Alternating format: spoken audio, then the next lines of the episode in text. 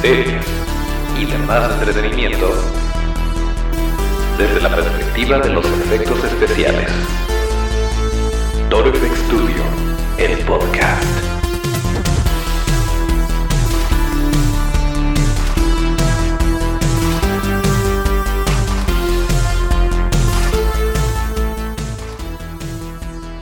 Bien, pues estamos de vuelta en otro martes de podcast. Bienvenidos a Torofex Studio, el podcast, el lugar donde hablamos de cine, series y demás entretenimiento desde la perspectiva de los efectos especiales de maquillaje. Acuérdense en nuestras redes que son arroba Studio, esto es arroba STU, DIO. Y así es como nos pueden seguir. Yo soy Toncho Ábalos y aquí me lo arrancamos con el episodio número 98 de este bonito podcast correspondiente al martes 3 de marzo de 2020. Eh, y bueno, pues acuérdense que nos pueden escuchar tanto en Spotify como en Apple Podcasts o en cualquier otra plataforma de podcast, además de eh, que nos pueden ver en YouTube, si es que así prefieren consumirlo. Y dicho lo anterior, pues vamos dándole con todo, vamos empezando, le voy a pedir al buen Otto que le suba el volumen y le entramos en información.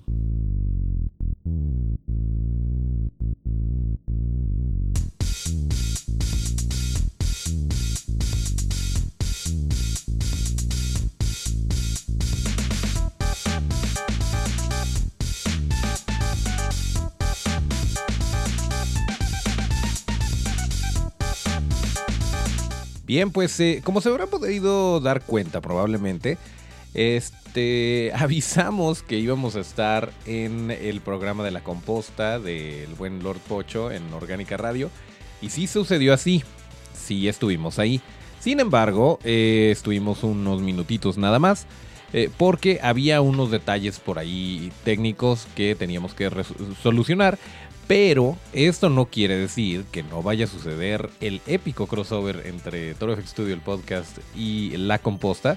Así que esténse pendientes a las redes de Orgánica Radio y de eh, La Composta. Eh, y también, pues, eh, del señor Lord Pocho, porque seguro vamos a, vamos a tener por ahí alguna sorpresilla que les vamos a estar compartiendo con muchísimo gusto en nuestras redes. ¿Y qué más? Pues em, ya les habíamos dicho también el viernes pasado que teníamos el Geek Fest 2020 y nuevamente muchas gracias a, Johnny y a todo el equipo de Geek Fest. Nos la pasamos increíble y les voy a contar un poquito. Eh, de repente no se ve el eh, trabajo que hay detrás. Entonces vamos a tratar de documentar un poco lo que sucede antes de, de algún evento, cómo se conceptualiza, cómo eh, pues nos vemos hasta cierto punto forzados a improvisar lo que estamos haciendo con el fin de eh, mostrar el proceso, de llevarles algo de entretenimiento y de platicar con la gente, etcétera, etcétera. Pero en este caso sí, sí fue muy particular porque, bueno, para empezar, nosotros em, teníamos por ahí las fechas agendadas y hubo un detallito que creímos ya habíamos dado por hecho que no, lo habíamos descartado y resulta que sí. Entonces, em, bueno, eso ya de entre fue, ok, afortunadamente no teníamos nada agendado el sábado, eh, dijimos, podemos hacerlo, ya hablamos con Johnny y eh, acordamos estar ahí en el, en el Geek Fest. Eh, de hecho, por eso no ven, por eso fue casi casi una aparición sorpresa y no estamos en la publicidad ni nada, pero pues como siempre Johnny en la mejor disposición de, de echarnos la mano, de hacernos espacio y pues de que nos echemos la mano mutuamente. Pero bueno, el caso es que llegamos, más bien antes de llegar, ya teníamos eh, pues definido que íbamos a estar ahí. Entonces lo que tuvimos que hacer fue, ok, ¿qué demonios vamos a llevar? ¿Qué, vamos a, qué personaje vamos a presentar? Ya saben ustedes, eh, los que nos han visto en vivo o los que han visto por ahí en nuestras redes, que cuando vamos a un, a un evento, cuando vamos a una convención, procuramos tener eh, un personaje original para mostrar un poquito de lo que podemos hacer y maquillarlo de principio a fin y después nos vamos a, a echar el rol por ahí y tomarnos fotos con la gente y hacemos un live, etcétera, etcétera. Pues ese era el plan, pero no contábamos con un concepto. Y entonces, eh, pues estuvimos buscando entre de repente las piezas que teníamos, eh, las piezas de, espuma de látex, y había un Grinch, había un antifaz de zombie y una nariz de cerdo. Eh, el antifaz de zombie estaba pues bastante sencillo, entonces no queríamos repetir de alguna manera la fórmula. Y el Grinch pues nada que ver con la temporada. Pero eh, la nariz de cerdo como que sí estaba, a, pesar de que es la pieza más pequeña y más sencilla, como que sí le daba otra, otra idea, otra mm, tirada. Y em, pues al principio se hizo un concepto por ahí con, a ver, ¿qué tal si, si le ponemos a Otto la, el antifaz de zombie, los ojos de zombie y la nariz de cerdo? Y, ah, ok, podría ser como, como un cerdo capitalista, algo así. Y después, eh, platicando con Otto y explicándole más o menos de qué se trataba, porque siempre hay que estar en contacto con el actor para que sepa qué es lo que, qué es lo que tiene que dar, qué es lo que tiene que eh, imprimirle al personaje. Eh, pues le salió la plática de estaría padrísimo poderte poner una calva y ponerte pelito, pero pues necesitaríamos que abarcara un poquito más la cara porque si no se va a ver muy, muy disparejo. Y entonces volteé a ver la, pieza de Grinch. Y em, para los que están en YouTube, por cierto, van a poder ver por ahí eh, imágenes, imágenes eh, que acompañan lo que estoy diciendo. Para los que no, pues imagínenselo y luego se echan la vuelta a YouTube. Eh, no hay ningún problema. De todas formas, vamos a hacer, vamos a procurar tener este tipo de documentación del proceso desde el concepto hasta el maquillaje. Eh, y probablemente lo vayamos a subir a YouTube. Así que aguanten, va a haber contenido para rato. Pero el caso es que el Grinch tenía esta expresión, tiene estas arrugas, eh, es una pieza mucho más grande y aparte que la hicimos, eh, como ustedes saben, basado en la cara... Perdón. basado en la cara de nuestro querido Otto. Entonces, nuestro chico Almodóvar. Entonces, por debajo de esa cara, pues era el negativo de la cara de Otto, le iba a quedar perfectamente, no íbamos a tener problema. Y si a eso le cortábamos la nariz y le poníamos encima la nariz de cerdo, podría funcionar. Y si debajo de eso le poníamos la calva y le poníamos pelito, eh, pues también, también funcionaba. Y entonces nos fuimos por esa idea. Eh, por ahí incluso le improvisamos una panza, eh, porque pues no se iba a ver tan imponente este, digo, si uno se imagina un, un ejecutivo, un empresario, eh, un político eh, corrupto que sea un cerdo, literalmente, pues probablemente no es una persona delgada. Y Otto sí lo es, entonces por eso también le quisimos agregar por ahí el detalle de la panza. Y así fue como prácticamente como nació el concepto de, del cerdo capitalista. Y bueno, ya después Otto anduvo por ahí haciendo de las suyas. Pero nos la, pasamos muy bien y es bien divertido el hacer este tipo de improvisaciones. No lo recomiendo para una producción profesional. Mm, eh, siempre salen imprevistos, siempre te va a pasar algo que no hayas contemplado.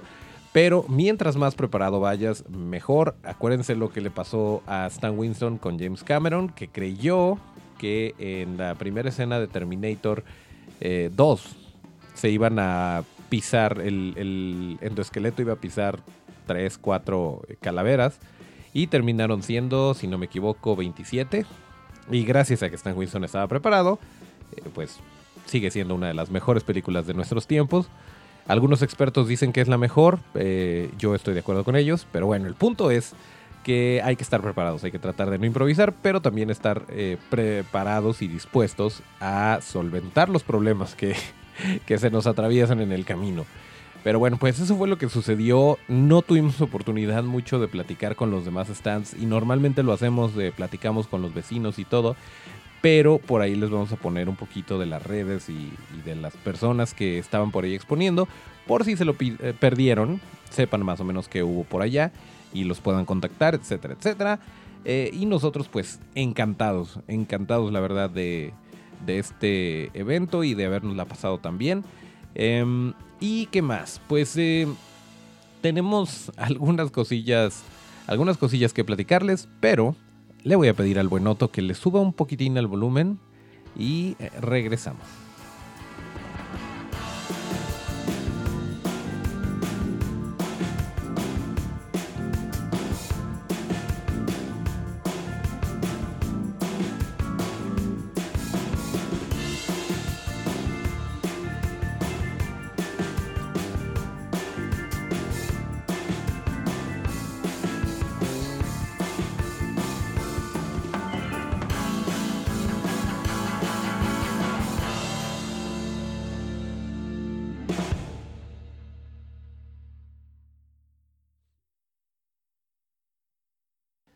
Ok, el episodio anterior hablábamos de, de muchas cosas que tenemos que platicar y aquí no solemos reseñar como tal una película, pero sí les quiero recomendar, sí les quiero dejar de tarea que se avienten por favor It capítulo 2.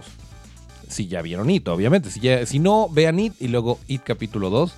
Es una película que sacó em, bastante, bastantes opiniones eh, polarizadas, Hubo, fue, fue bastante polémica. En lo personal, yo la disfruté muchísimo. La disfruté mucho y definitivamente Bill Skarsgård, volviendo al hecho de la importancia de los actores y la importancia de quién está debajo de este, del maquillaje, eh, pienso que sí, sí fue un gran acierto. Gran, gran acierto.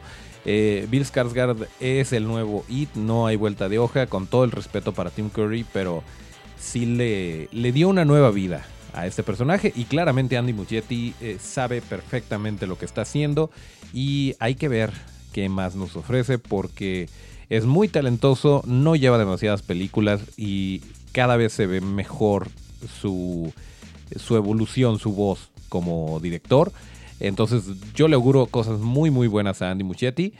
Por cierto, em, que eh, bueno, esto va a ser un poquito polémico respecto a, mi opinión sobre It capítulo 2, porque muchas personas eh, y, muchas, eh, pues sí, muchas personas que están, que han hecho revisiones, que han hecho reseñas de esta película, uno de los puntos que más atacan es el exceso de criaturas generadas por computadora o CGI.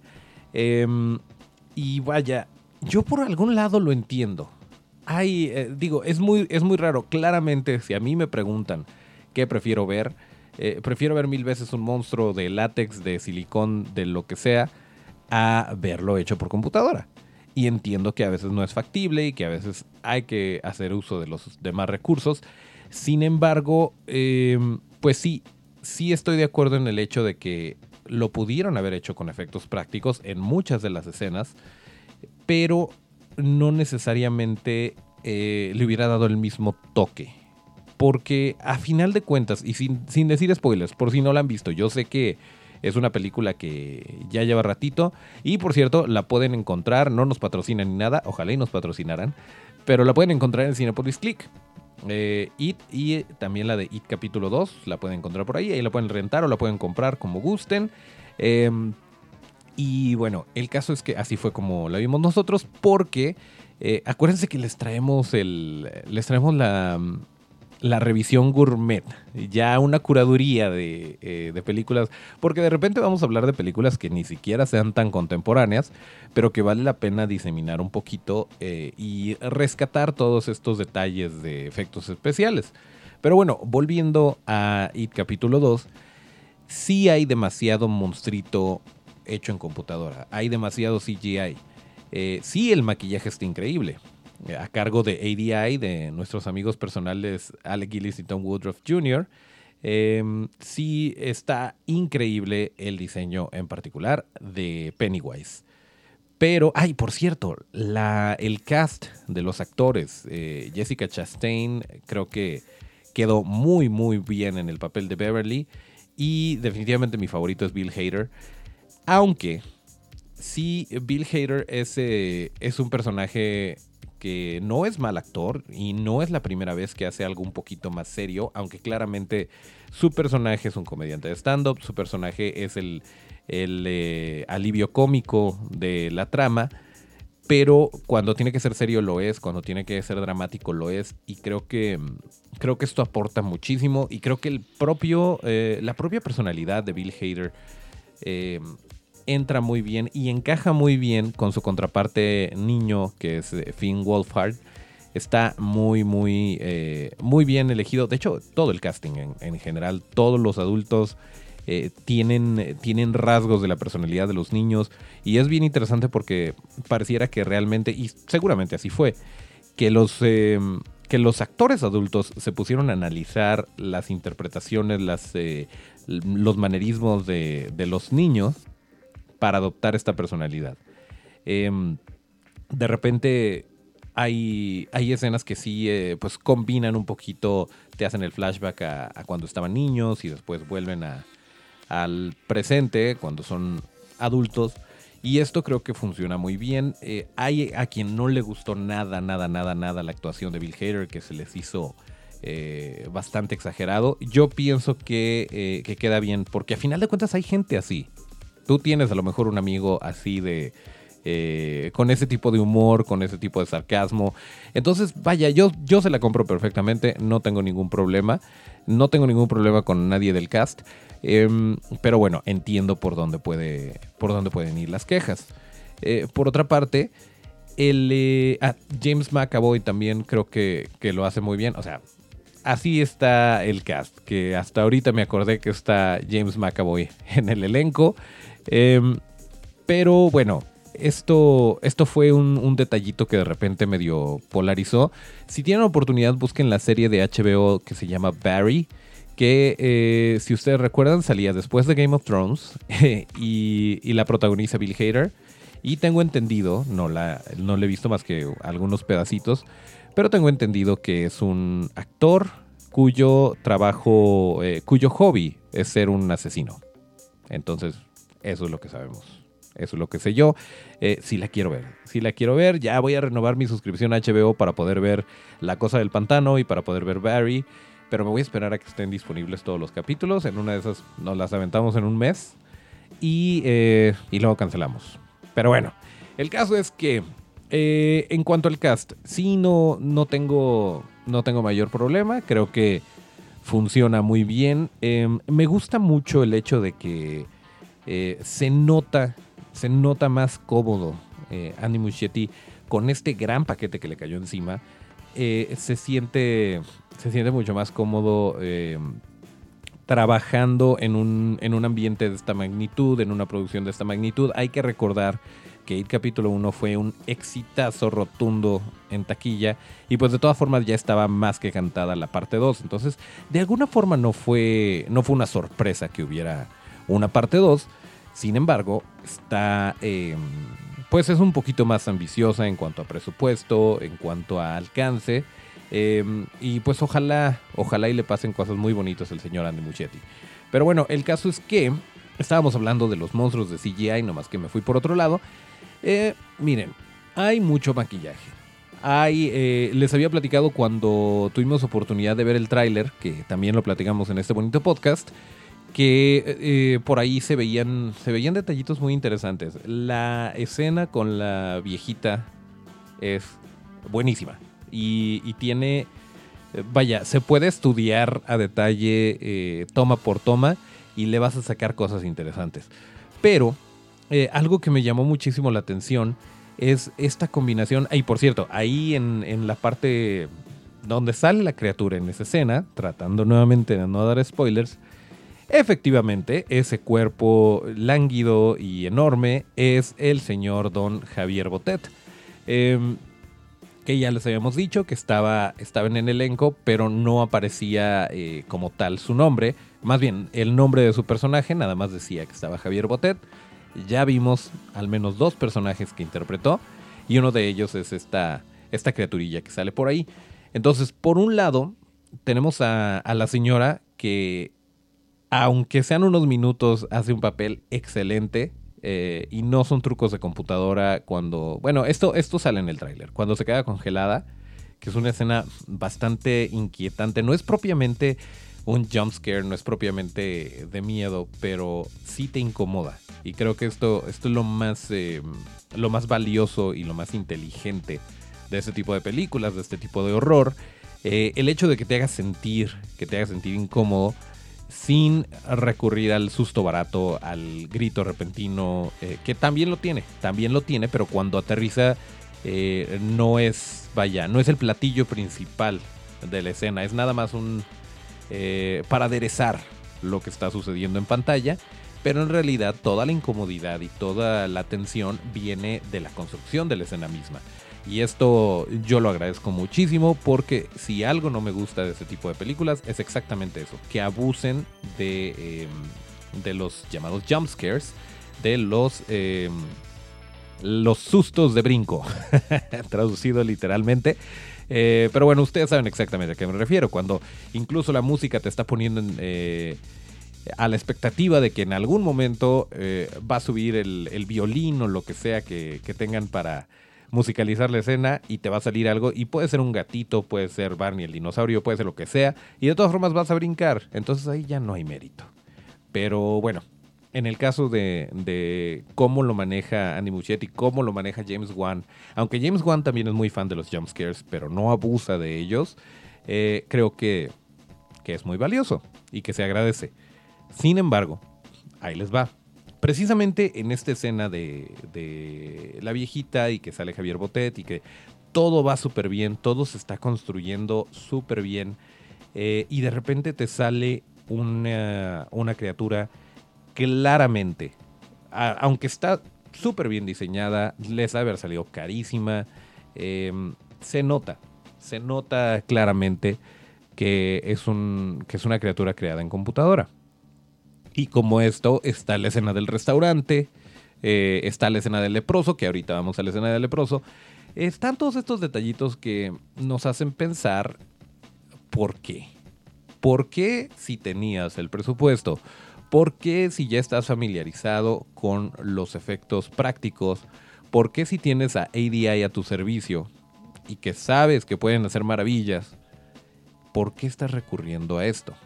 Y yo me atrevería a decir que es algo em, intencional hasta cierto punto. Yo me atrevería a decir que eh, pudo haber tenido la elección de usar maquillaje y usar em, algo digital y optó por lo digital y nuevamente me atrevo a decir que fue precisamente para que se viera falso o para que se viera desconectado del resto de lo que los demás estamos viendo. Y eh, esto va muy de la mano de el cómo Pennywise eh, maneja los miedos y cómo lo usa como herramienta para, para acechar y para atrapar a sus, a sus víctimas, a sus presas. Entonces, si es un producto de tu imaginación, eh, es muy probable que tu imaginación no sea en 8K. Entonces, por ese lado a lo mejor, bueno, yo o a lo mejor la vi muy de buenas, no lo sé, pero por ese lado yo la compré perfectamente. Yo dije, ok, entiendo por qué. Porque cuando salen cosas un poquito más tangibles, ya no, ya no se ve así. Por ejemplo, la viejita, que en, que en su momento, vaya, sí estaba ahí, etcétera, etcétera. Eh, cuando las cosas son un poquito más relajadas, cuando se pueden interpretar como algo más tangible, eh, es maquillaje, es, eh, es algo que, claramente se traduce en pantalla, aunque no te lo tengan que explicar, aunque no te lo tengan que desmenuzar. Y cuando se va más allá, cuando eh, te das cuenta que estás, es como, como este recurso de, nublar un poquito eh, el encuadre para que el espectador diga, ah, es un sueño. Más o menos así lo interpreté yo cuando salían este tipo de, este tipo de efectos decía, ok, pues es que es parte de la imaginación. Ese, ahí claramente te das cuenta que eso no está sucediendo más que en la cabeza del actor, eh, o bueno, del, personaje. Y es por esto que se ve de esta manera. Al menos yo me quedo con eso. Me gustaría quedarme con eso. Permítanme quedarme con eso. Em, me gustaría saber qué opinan ustedes, porque vaya, ya, ya tiene ratito que salió la película, entonces es un muy buen momento para revisitarla, para platicarla y para que nos compartan su opinión.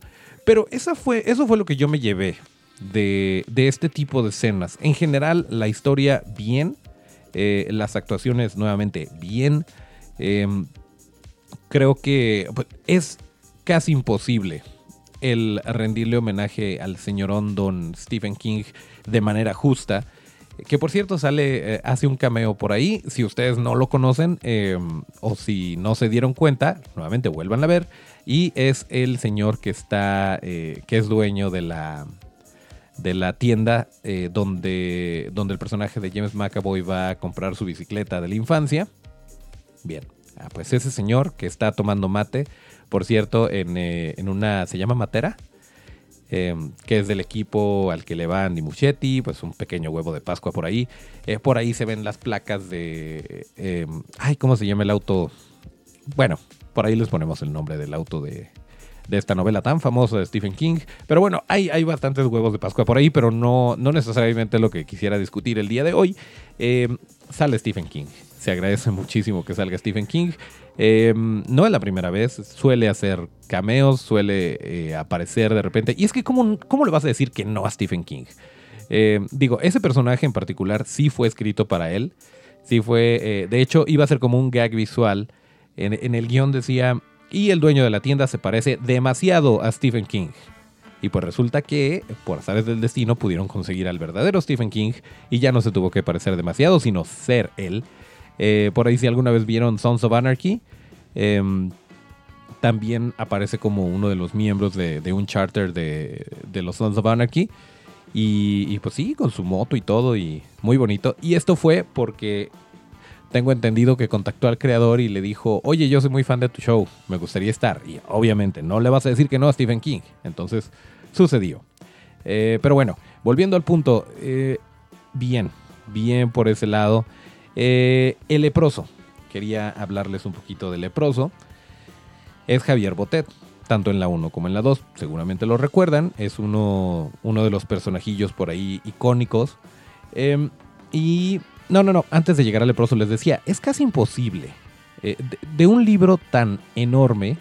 Eh, de hecho, vamos a pedirle a Otto que le sube un poquito al volumen y ahorita, ahorita termino esa idea.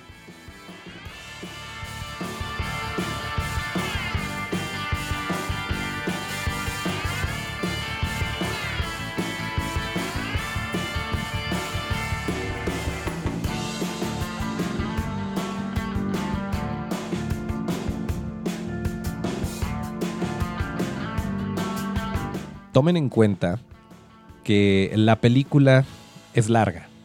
La película, entre, entre una película y otra son como 5 horas, entre IT capítulo 1 e IT capítulo 2. Pero dense cuenta del tamaño del libro. Eh, y recordemos que ni siquiera la miniserie eh, donde salía Tim Curry fue eh, completamente fiel al libro ni siquiera ahí abarcaron todo lo que escribió el señor Stephen King. Entonces es bastante, bastante difícil. Vaya, si hubiera sido a lo mejor una serie de Netflix de unos veintitantos capítulos, tal vez ahí sí, eh, y con un presupuesto ilimitado prácticamente, tal vez ahí sí hubieran podido explicar y expandir todo. Pero, eh, vaya, no, no se puede traducir tan eh, fielmente de un medio a otro. Y a final de cuentas esa es parte de la genialidad de las películas, que pueden tener un, un, eh, un material en el cual se está basando, pero pues lo interesante es ver qué hacen con esos ingredientes y cómo te lo presentan de una forma novedosa. Entonces, eh, por este lado, pues sí, eh, hay quien dice que está, que tiene muchos detalles que la miniserie no tenía, que sí está tocando otros temas que a muchos fans del libro en particular eh, pues sí los complació. Pero por otro lado, pues obviamente hay cosas que se quedan fuera. Y muy probablemente hay cosas que se quedaron en el suelo de edición. Y hablando de edición, dice Andy Muschietti que tiene pensado preparar un super corte que combine IT capítulo 1 e IT capítulo 2. Esto sería interesante, pero vaya, em, no sé quién eh, se aventaría. A lo mejor yo sí, pero sí estaría un poco raro el aventarte cinco horas de un jalón. Pero vaya, siendo esta historia, siendo estos actores, eh, yo creo que sí valdría la pena para, para invertirle cinco horas de tu vida.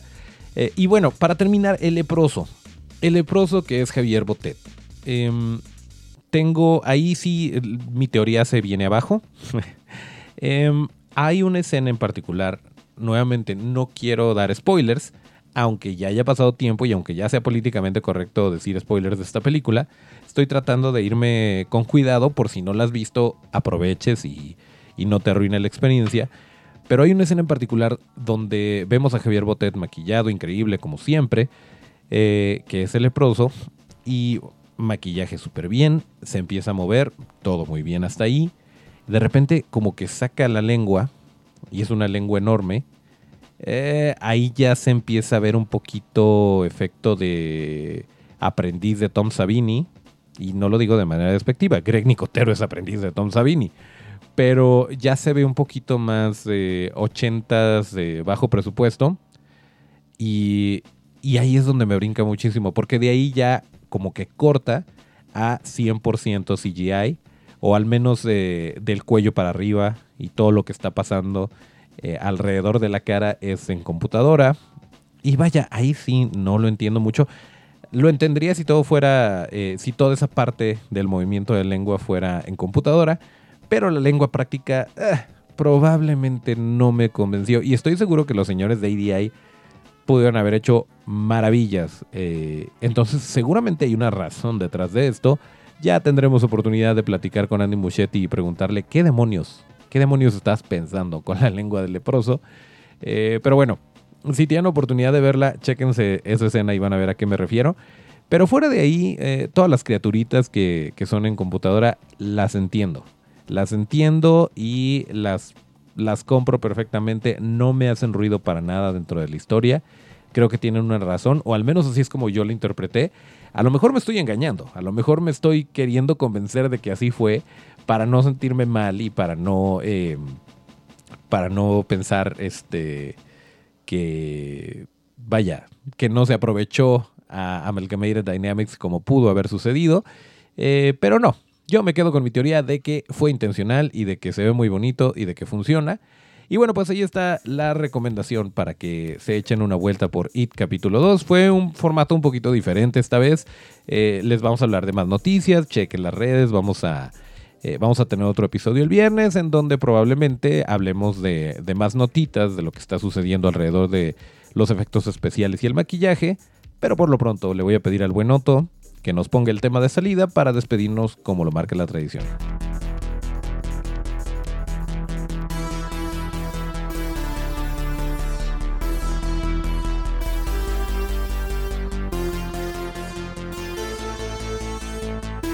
Muy bien, pues aquí se termina el episodio número 98 de Toro Studio, el podcast correspondiente al martes 3 de marzo de 2020. Acuérdense que para seguir la conversación hay que seguirnos en las redes, que es bien importante. Estas son arroba Studio. Esto es arroba torofxstu DIO. Yo soy Toncho Ábalos y mis redes son arroba Toncho Ábalos con T. Nos escuchamos el próximo viernes de podcast y... Gracias a Otto en los controles y... Hasta el próximo llamado.